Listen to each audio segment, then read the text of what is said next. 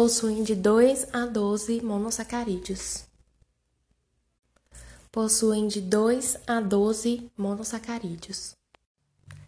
Bem, os carboidratos são classificados de acordo com seu tamanho, sendo monossacarídeos, oligosacarídeos ou polissacarídeos.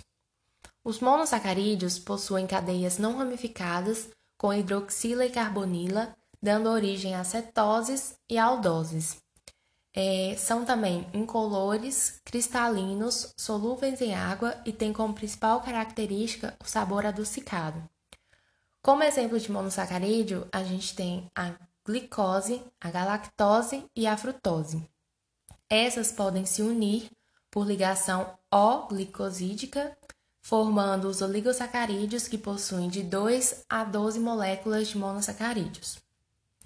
Os disacarídeos, que são oligosacarídeos são os mais abundantes na natureza, como por exemplo a maltose, a lactose e a sacarose, que inclusive foi tema do Canva da MV, a Maria Vitória, que vocês podem encontrar no Instagram do Laboratório de Pesquisa da nossa professora Vivian Benassi. O arroba é lmedp.fvjm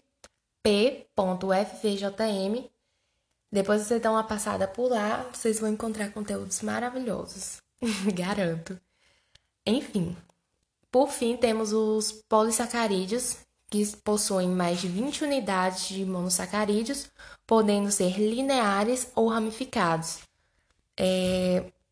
Também podem ser homopolissacarídeos. ok, peraí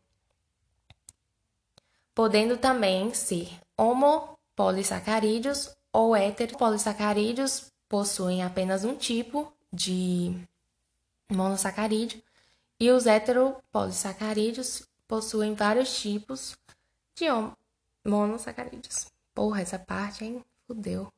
Peraí, eu vou falar de novo. e por fim, temos os polissacarídeos, que são mais de 20 unidades dos monossacarídeos, podendo ser lineares ou ramificadas, e homopolissacarídeos ou heteropolissacarídeos. Os monopolissacarídeos. Gente, de novo.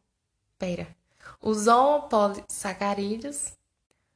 Os homopolissacarídeos é, possuem apenas um tipo de monossacarídeos e os heteropolissacarídeos podem possuir mais de um tipo possuem de 2 a 12 monossacarídeos.